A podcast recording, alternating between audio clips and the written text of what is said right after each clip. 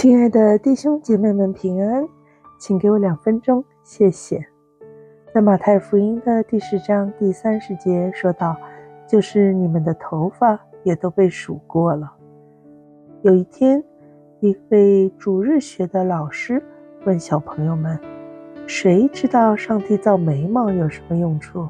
一个小朋友举手说：“我知道，我知道，眉毛可以挡住汗水，让汗不会流到眼睛里。”老师说：“答得很好。”那么，谁知道上帝造头发有什么用处？另外一个小朋友举手说：“头发可以保护我们的头。”老师说：“不错，不错。”那么，有谁知道为什么上帝让头发会长长呢？全班安静了一会儿，一个小朋友举手说：“我知道，这是因为上帝爱我们的家。我爸爸是个理发师，他可以靠理发赚钱养活我们。神所造的，他都看为美好，没有一样是可弃的。因此，神的保护管理运行在整个宇宙当中。”就算像是纤细的头发、微小的细胞，他都看顾。让我们一起来祷告。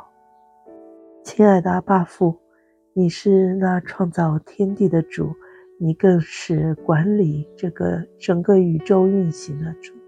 我们每一个人的生命不但在你的手中，我们的身体健康，一切的，哪怕最小的一个细胞。也都在你的手中，阿爸父啊！每当我们思想这样子伟大奇妙的一个真理时，我们就深感惶恐不安，因为我们这样微小的人，你竟然也愿意看顾。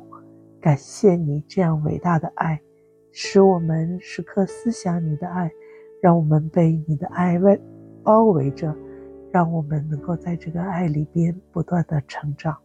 感谢你。奉主耶稣基督的圣名，阿门。